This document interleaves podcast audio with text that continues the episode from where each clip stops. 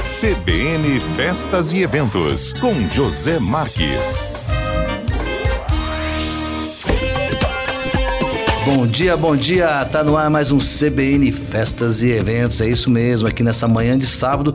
E hoje eu vou pedir desculpa para vocês porque eu tô com a voz meio meio estranha. Minha garganta não tá legal, mas eu tô bem, né? Só a voz que tá um pouquinho um pouquinho ruim, mas a energia continua a mesma para trazer para você sempre boas entrevistas e é um grande prazer estar com você novamente aqui no sábado pela manhã. Né? Agora eu vou conversar com a Josier Benatti. É uma entrevista doce, viu? né, José? É, dizem que eu sou a mais doce. Fala mais pertinho aqui, José, para poder sair a sua voz.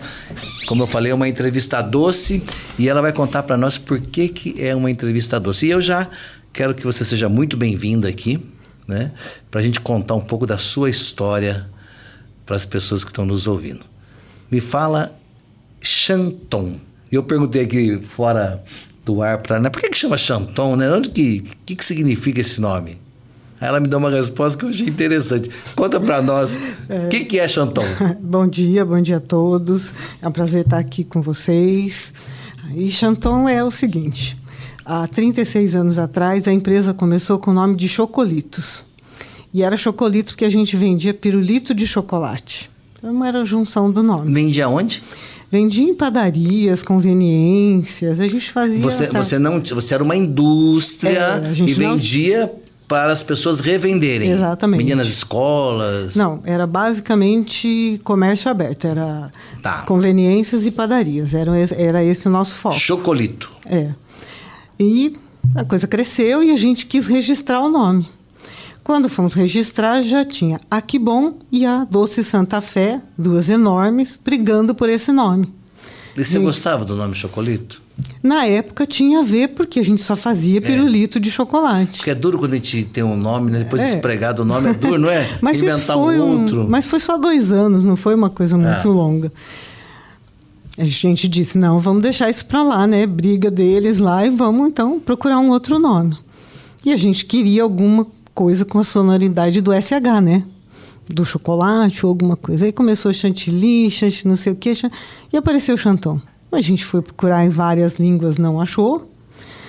A gente só achou. O significado de chanton. É. Aí. Não, hoje, tem, gente... um, hoje tem um significado, hoje né? Hoje tem, grande, muito grande, pelo menos né? na família, muito grande, né? Hoje, aqui em Campo Grande, acho que no Brasil não tem nenhuma outra, é, de doçura, de carinho, né, de coisas feitas artesanais e com muito amor e carinho. Então são então, desta a, a marca tem, já são a Chanton, essa marca tem 34 tem, anos. É. Dois anos de chocolito. Isso. E 34 anos de Chanton. Me conta um pouco desses 36 anos, dessa...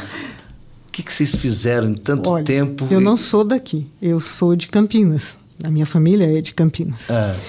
E eu vim para cá a trabalho, a convite de uma empresa para prestar consultoria na minha área, que eu que sou ano? formada em tecnologia de alimentos pela Unicamp. Então eles me contrataram, isso foi em 87. 87. Ah, você veio prestar um serviço para que empresa em Campo você lembra? Na época era Turuna, que era uma empresa de insumos para sorvete, que era o antigo proprietário da Cacimba. Ah, tá. Né? Então tinha a ver, porque eu trabalhava numa empresa que fornecia matéria-prima para sorveteria. Então era certo. a minha área. Aí chegou aqui, terminou a consultoria, não, a linha que eles queriam, eles lançaram, mas a empresa não estava bem. Acabou que a empresa fechou.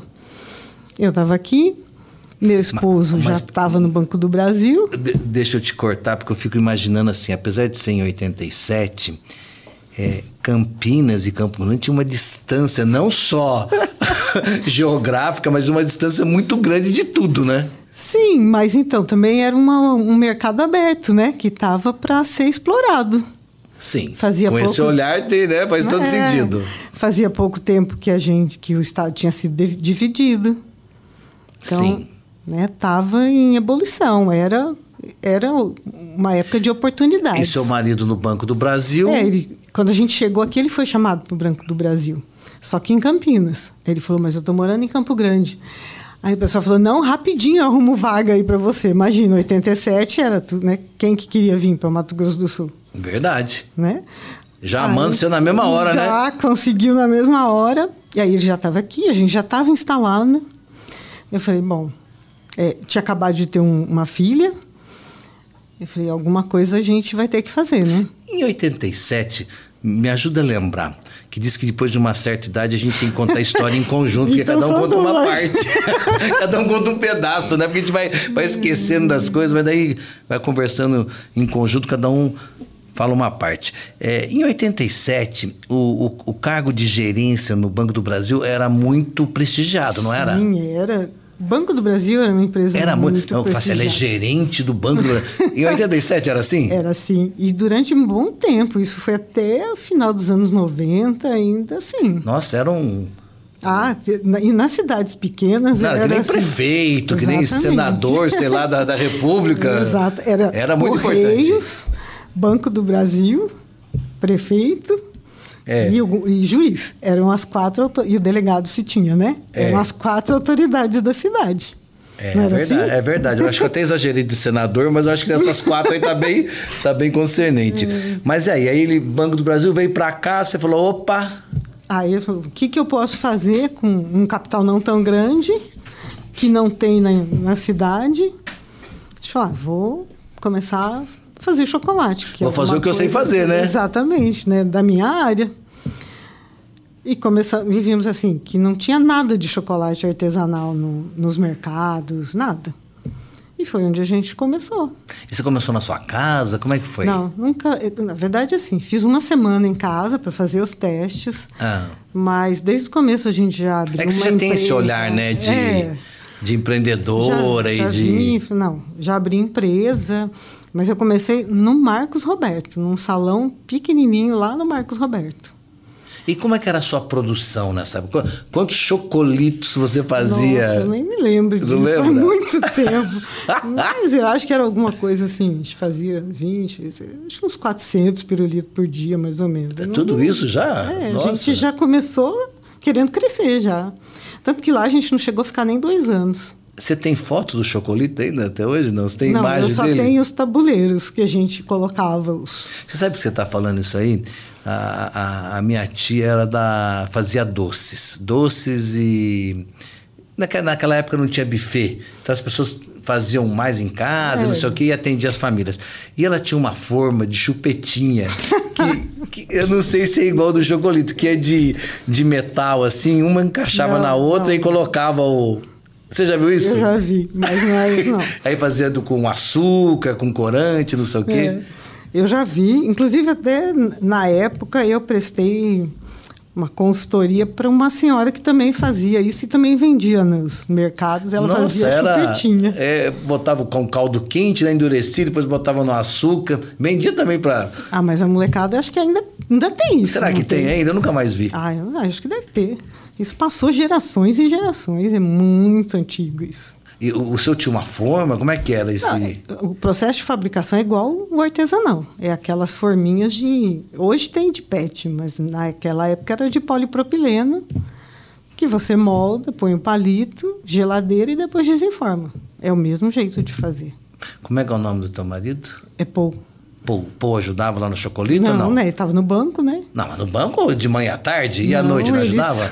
nem nem para cuidar da administração do dinheiro? Não, na verdade, um tempo ele chegava de Cidrolândia, que lá ele trabalhava seis horas. Ah. Chegava, almoçava, e durante um tempo foi ele que, que vendia. Ah, então, só. Então, É. botou o pô dentro, né? Já foi a segunda dentro da etapa, empresa. já. E, e depois que ele aposentou do, do, do Banco Não, do mas Brasil. ele aposentou faz pouco tempo, faz cinco anos, seis anos. É mesmo? Nossa, eu fiquei com uma percepção assim que, né, 87. Não. E aí depois, quando ele começou a trabalhar oito horas no banco, aí foi sozinha, né? Lógico, E como é que foi o desafio apoio, né? de uma mulher empreender nesse país aqui? Que para mulher é tudo difícil, eu acho. É, não é que é difícil, é mais trabalhoso. Sabe, é que assim, logo a gente se retirou do, do atacado. Exatamente, uma das coisas é isso, é, é complicado, né? Você se administrar não só a sua empresa, mas como a família também, né? A gente ainda tem o segundo desafio, né? Sim. Aí a gente passou a trabalhar só com lojas próprias. Foi uma e depois a segunda loja e só varejo. Então é mais fácil. Aí, aí você isso. deixou de vender para outras lojas e começou a ter o seu ponto próprio de venda. Isso. Aí a gente só atendia é, venda direta, não fazia mais venda para terceiros. A, a Chanton está em que endereço aqui na. Aqui está na Bom Pastor, ah. número 92, e na rua Amazonas 1579. Que é quase de frente com a Rio Grande do Sul? É bem de frente com a Rio Grande é do Sul. É bem de frente, um ponto bem. Lembra quando ela era duas mãos? Sim. Contar um caos da Chanton. Conta, conta. ela, a Rio Grande do Sul subia e descia. É. Uma madrugada, a gente atende o telefone, o rapaz da que fazia segurança, da empresa de segurança, olha, entrou um carro na loja. Sabe quando Como você está assim? tá dormindo, assim? três É. horas da manhã, você fala assim, acho que eu não escutei direito. Ele falou, ó, vem para cá porque entrou um carro na loja.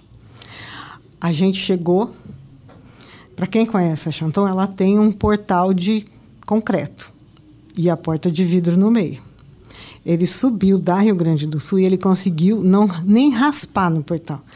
Ele, Ele entrou levou direto. vidro, levou todos os móveis e parou a uns Me- 10 centímetros da parede de fundo, que é uma parede de concreto.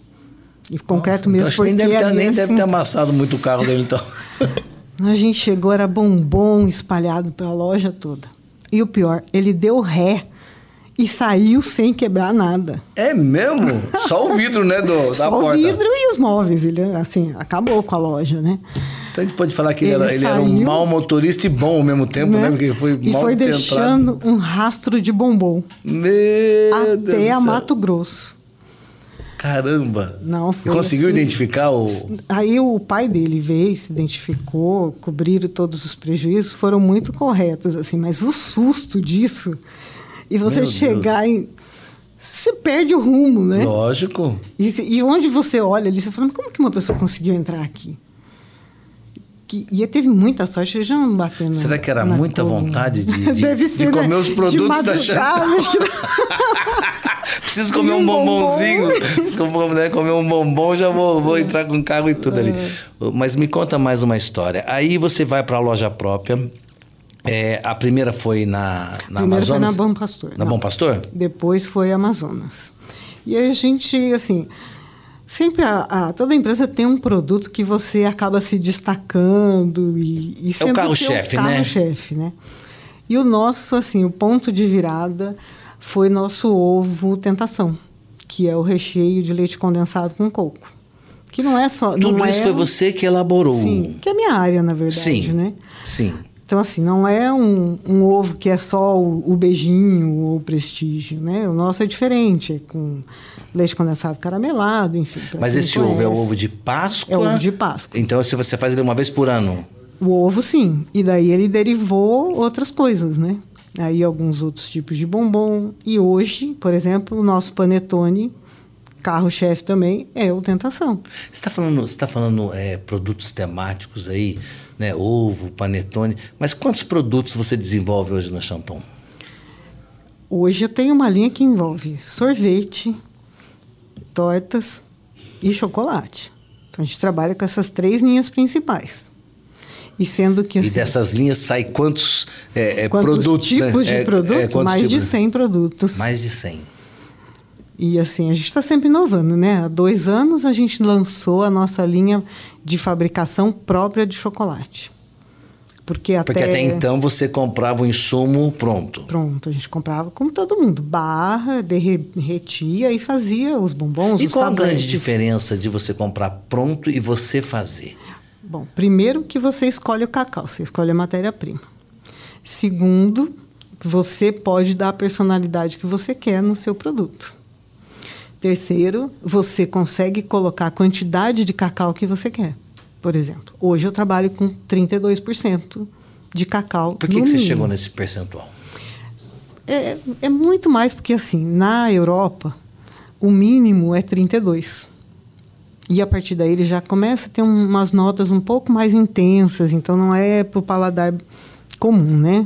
Então, assim, o nosso chocolate base é 32%. E eu tenho até 80%, e até quem, quem pede 100%, a gente também atende. Sabe uma coisa que o chocolate é uma delícia? Né? Então, tem pessoas até viciadas, né? Chocolatras. Eu sou uma. Mas eh, tem alguns chocolates que eu não consigo comer mais. É, é que você vai melhorando o nível de. Né? É. O paladar não retrocede, Exatamente. né? Exatamente. Que, que, o Ferreirinha fala isso, o paladar não retrocede. É, principalmente os produtos artesanais acabam sendo muito melhores que os das indústrias, né? Mas eh, eu vejo que alguns têm muito açúcar. É, porque no Brasil o mínimo é 25%. Então, assim, vê, o nosso já tem quase, o de linha, o básico já tem quase 10% a mais de cacau. Você já e, e ele faz o mínimo com 25 e preenche com outras coisas açúcar. Que, a, que acaba, né? Preenche com açúcar. Puro açúcar. Porque o leite é mais ou menos a mesma quantidade para todo mundo. Então você come, você vai comer um tablete de chocolate, você está comendo pelo menos 60, 65% é açúcar, se não é, é mais. É mesmo? Eu não consigo comer mais. A gente também não. Agora estou apaixonado pelo Dark Milk. É. que é 50% de cacau. Ele é mais mais leite. É, ele é não tão doce mas tem o leite e tem a intensidade do cacau. Você tem uma linha vegana lá, não tem? Tem. A gente tem com leite de coco e só cacau e açúcar.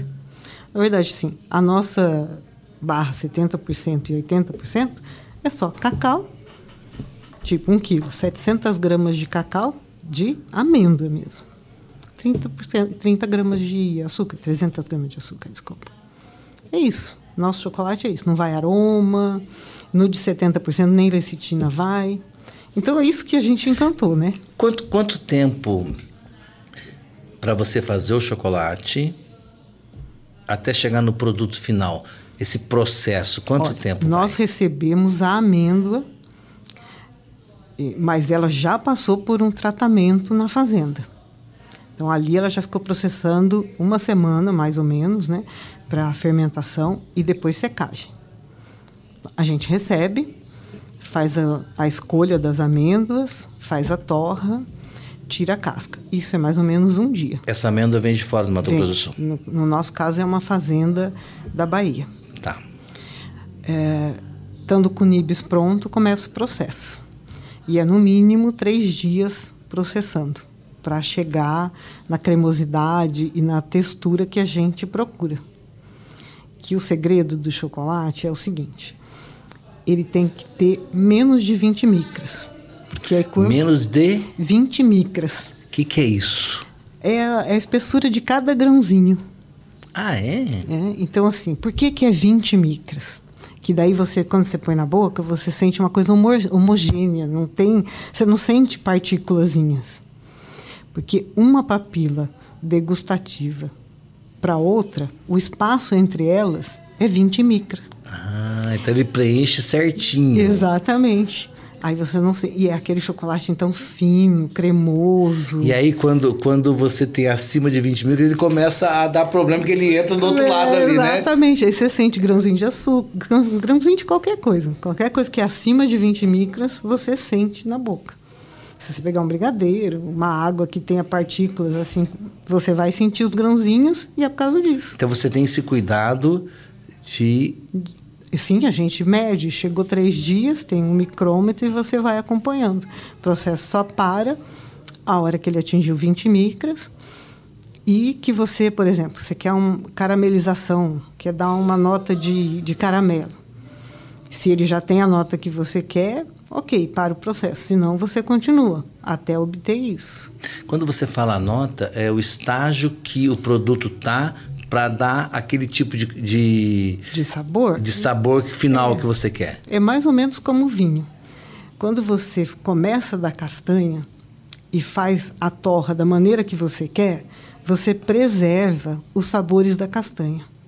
Como no café, no vinho, o café não tem a torra especial, torra leve, torra forte, e aí dali você tira características diferentes. Sim. O cacau é a mesma coisa uma torra leve, ele vai trazer todas as notas, todo o terroir de onde ele foi plantado. Então, por exemplo, sul da Bahia é muito frutado. Para quem é, conhece, assim, já está um pouco mais. Ah. Né? Então, por exemplo, a gente tinha um fornecedor que você sentia frutas vermelhas. Que interessante. É, lá para o lado do, do Pará, ele tem um terroir mais de castanha mesmo. E como é que terroso. faz quando esses produtos são transportados para cá? Porque eles são colhidos e no transporte eles podem umidificar, eles, podem, eles sofrem mudanças. Não, por isso que ele, o, o primeiro processamento é na fazenda. Ah. Você tira o, o grão de dentro, né? E ele vem com aquela polpa. Aí ela vai fermentar para tirar a polpa. E vai ali, já vai diminuir os taninos, vai, ele é pré-processado. Aí de lá ele vai secar. É uma química isso aí, não é? É, e está sendo muito estudado, muito. A Bahia agora conta com dois, duas instituições que são voltadas só para isso. E assim, o Brasil ano a ano vem ganhando destaque no cenário internacional de cacau. Esse ano a gente teve mais de uma amêndoa premiada. Ô, ô José, deixa eu te falar uma coisa. E é, fica mais caro para eu Muito. consumir? é um pouco mais caro, mas a qualidade é outra. Então, porque eu vou te falar uma coisa. É... Eu não sou um grande tomador de cerveja, mas de vez em quando eu gosto de tomar cerveja. E eu tomava cervejas da, importadas, em cervejas ou nacional mesmo. Só que daí eu tomei uma cerveja é, regional, que é a Prosa, é, do meu amigo Hipólito. Mandar um abraço para ele. E depois que você toma um produto desse, você como, né, volta naquela história, você não consegue mais uhum. tomar, né? Então, acho que no chocolate é a mesma coisa. A hora que né, tem a possibilidade de degustar um chocolate que você faz, a gente não consegue voltar para o industrial, né? Vou te dizer uma coisa. O pessoal que trabalha com a gente, passou um mês lá, a brincadeira é assim. Vocês acostumam a gente mal. Eu não consigo mais tomar o sorvete, eu não consigo mais comer chocolate de, de mercado. Nada contra o chocolate de mercado, Sim. mas começa a provar um universo diferente. É, e, o gozado que isso está se tornando assim em vários produtos. Uh, tomei um café recentemente e tomo sempre da, da do Baristrô, é, que fica na Estúdio A, e são cafés de microlotes do sul de Minas, colhidos à mão, tudo muito é bem cuidado. Completamente diferente. Não, você não precisa botar açúcar para tomar o café, porque o café não tem aquele amargo, né? Porque você pega um café que você compra no supermercado, ele tem 30% de impureza. É. E daí é isso, a torra do café com impureza tem que ser uma torra forte, alta.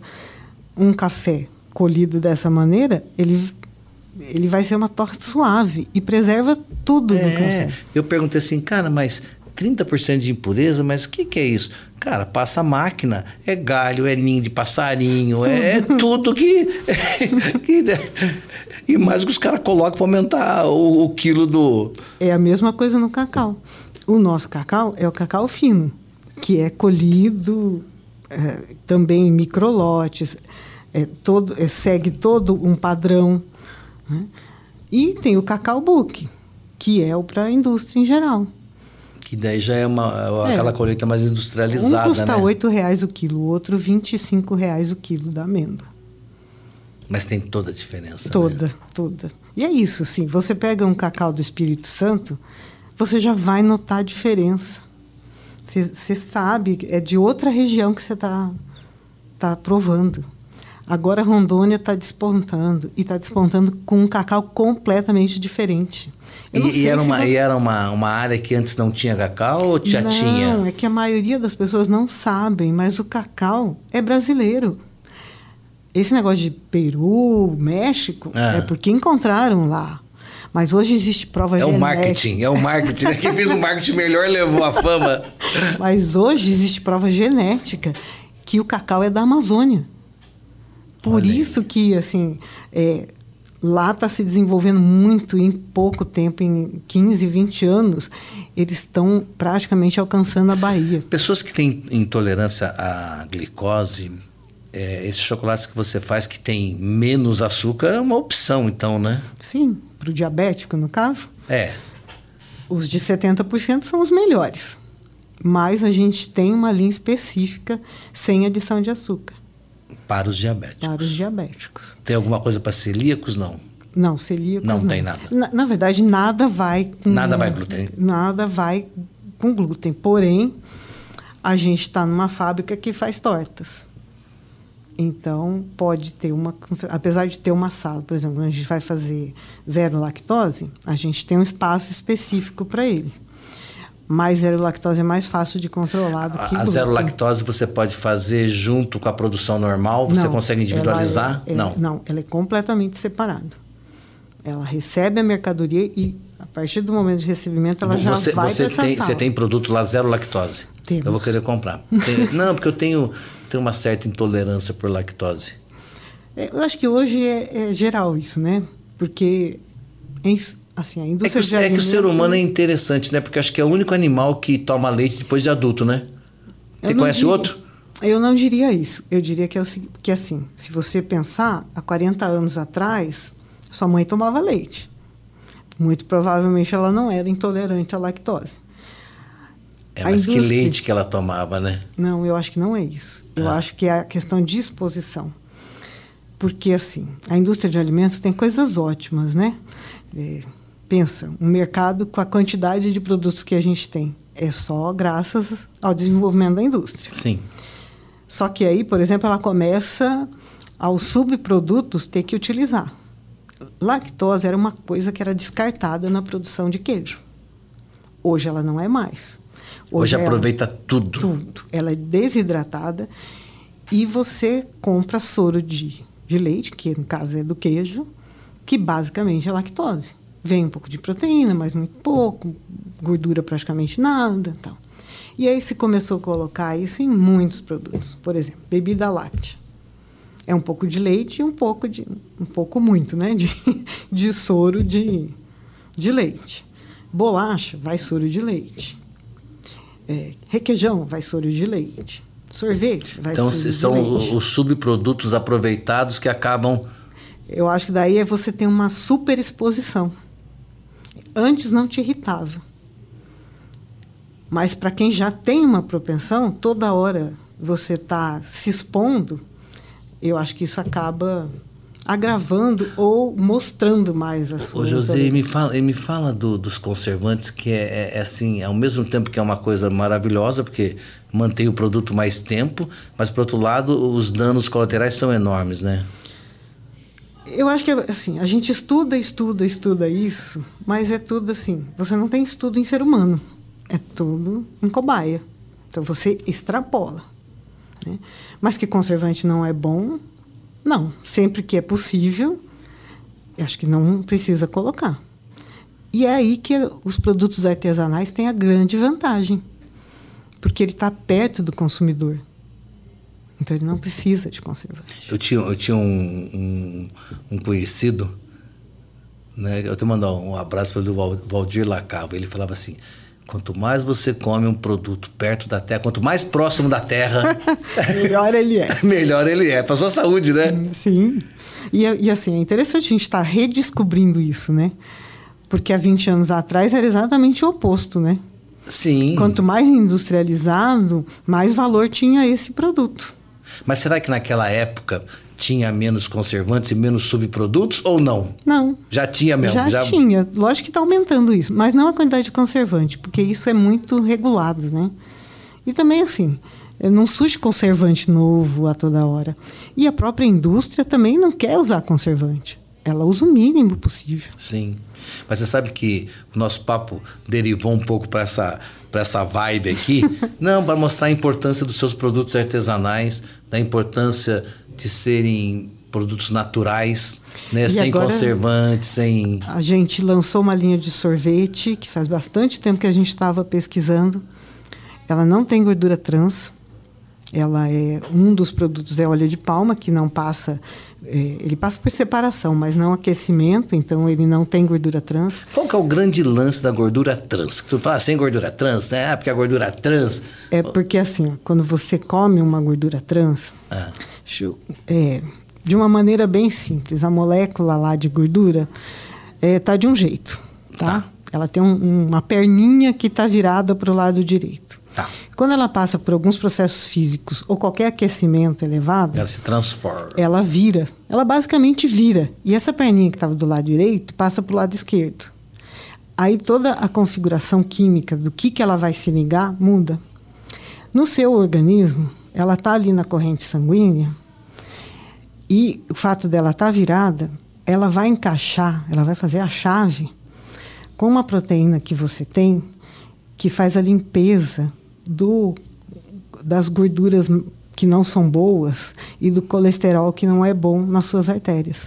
Vamos dizer que é uma a nossa estatina é, na, é, é, é, a nossa estatina natural ela então assim ela ela se conecta com essa proteína e quando é uma gordura normal ou colesterol ele limpa o corpo, desconecta na, da proteína e a proteína continua ali circulando no seu sangue para ir coletando o mau colesterol. Quando ela se liga na gordura trans, ela não solta mais. E aí vai fazendo as suas placas ali na, Entendi. nas suas Olha artérias. Então, assim, a gente procura muito tempo. Hoje o nosso sorvete tem só manteiga de cacau, manteiga de cacau. Também tem os de, de que são de chocolate, mais creme de leite e óleo de palma, que não tem gordura trans. Eu vou falar uma coisa para você. Eu ficaria o dia inteiro conversando com você. Não, porque, cara, é muito interessante esse nosso bate-papo. Eu adoro essa área. Não, mas é muito interessante, muito. Cara, pelo amor de Deus. Mas vamos lá. Nós estamos caminhando para o final da nossa entrevista. Dezembro tá aí, tem panetone. O que, que tem, de bom lá na Chanton? Tem muito panetone, tem lançamento de panetone. E agora. Posso fazer encomenda pro Natal? Pode, já, já. É? Já tá tudo aberto. Eu e quero... muitos presentes também. Tem presentes? Tem. A gente sempre tem um, umas lembranças que a gente coloca chocolate dentro. Então, bombonieres, saquinhos em formato de, de luvinha, de, de bota de Papai Noel, cestas de presente. Primeiro que a loja fica linda, né? Porque fica toda decorada. Né? E tudo com gostosura. E hoje está tão assim. É difícil você presentear uma coisa um pouco mais personalizada, assim, né? Você vai dar roupa, tem tudo. Perfume. Ah, legal, se você souber qual que é, né? Bebida, é você também tem que conhecer o gosto da pessoa. Aí fala, quem que não gosta de um bom chocolate? Quem não quer adoçar a vida, né? É? Mas adoçar com saúde, né? Exatamente. Com produtos de primeira qualidade, né? Exatamente. Isso é a melhor coisa que tem. Maravilha. Ó, vou pedir para você falar novamente aonde que a Chanton tá, para quem tiver interesse em, em degustar chocolates de primeiríssima qualidade. E agora eu descobri.